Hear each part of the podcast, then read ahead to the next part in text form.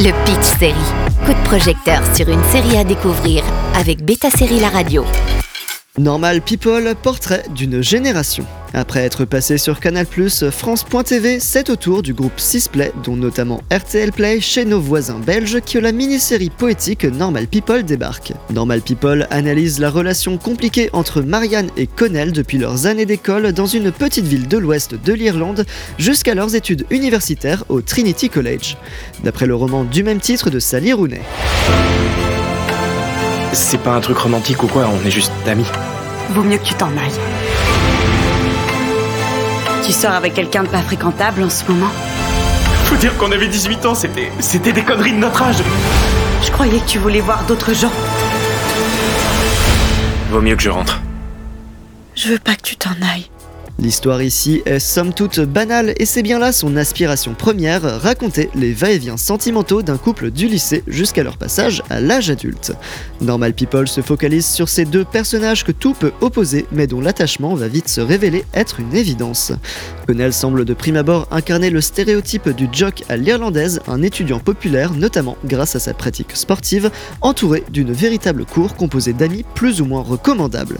Emprisonné dans ce groupe social pour le moins toxique il aspire à d'autres horizons et se révèle au spectateur au fur et à mesure de son rapprochement avec Marianne, la paria de l'école. Rejetée pour son caractère de peste et sa posture antisociale, elle entretient un lien forcé avec Connell, dont la mère est femme de ménage à son domicile. La série s'intéresse particulièrement aux conflits intérieurs des deux personnages qui vont émerger dans leur intimité.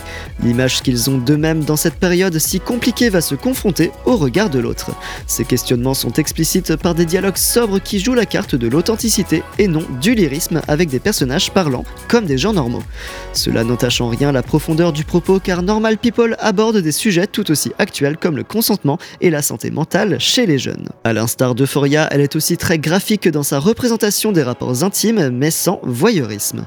Dans ces scènes ainsi que dans tout le reste de la série, on remarque un refus de stylisation à outrance au profit d'une esthétique léchée favorisant la douceur de sa lumière naturelle. Cela n'empêche pas la mise en scène d'être travaillée supporté notamment par un montage parfois remarquable, vu comme un véritable support de narration.